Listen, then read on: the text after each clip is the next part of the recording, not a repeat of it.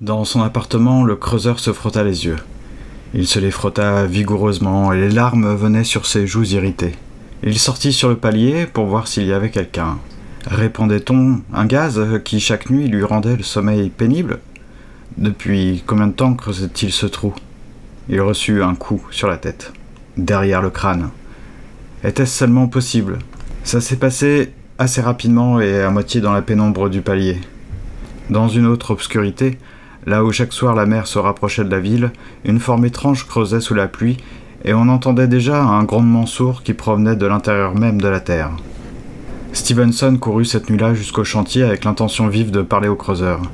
Arrivé sur les lieux, au terrain vague, il aperçut pourtant une ombre qui s'agitait devant un tas de boue, un mur de terre humide.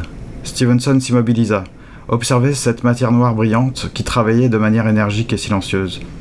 Il n'entendait que le bruit d'une bâche claquant sous les rafales continues du vent, la boue et quelques craquements.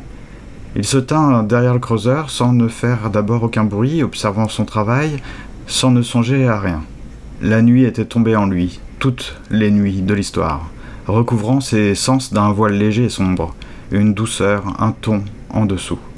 L'ombre s'agitait continuellement, ne montrant aucun signe de fatigue, la fraîcheur de l'air entrait dans la bouche de Stevenson comme un liquide et pénétrait tout son corps. De l'eau vint à ses yeux. Il eut d'abord le goût amer, puis sa vue se troubla. Un fragment de rue, le bruit des voitures au croisement de la rue Jacquier et de la rue Didot, à la terrasse d'un bar. Il est précisément 16h46. Une fille l'a dit au téléphone. À sa gauche, une discussion sur Jack London. Lui, plein de tristesse d'avoir perdu une partie de lui-même qui s'est arrachée de lui. Elle s'est estompée derrière l'horizon, sa plus grande incompréhension.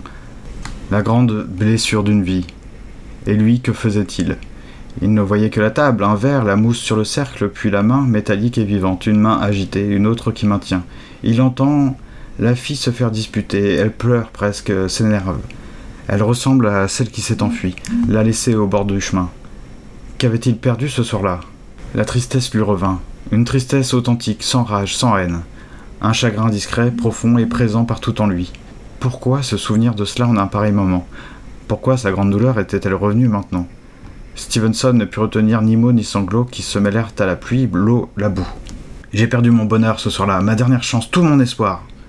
Il porta plus soigneusement son attention sur le creuseur qu'il distinguait du reste de la nuit grâce à une lune puissante. Les gestes de l'homme se manifestaient par des variations très brusques de l'obscurité, de la disposition des reflets de lumière, et comme des filins bleus vifs presque des éclairs. Stevenson prit finalement la parole. Sa première phrase ne s'adressa à personne, une déclaration à la tribune du monde, des profondeurs des ténèbres de la folie, d'une pensée sombre.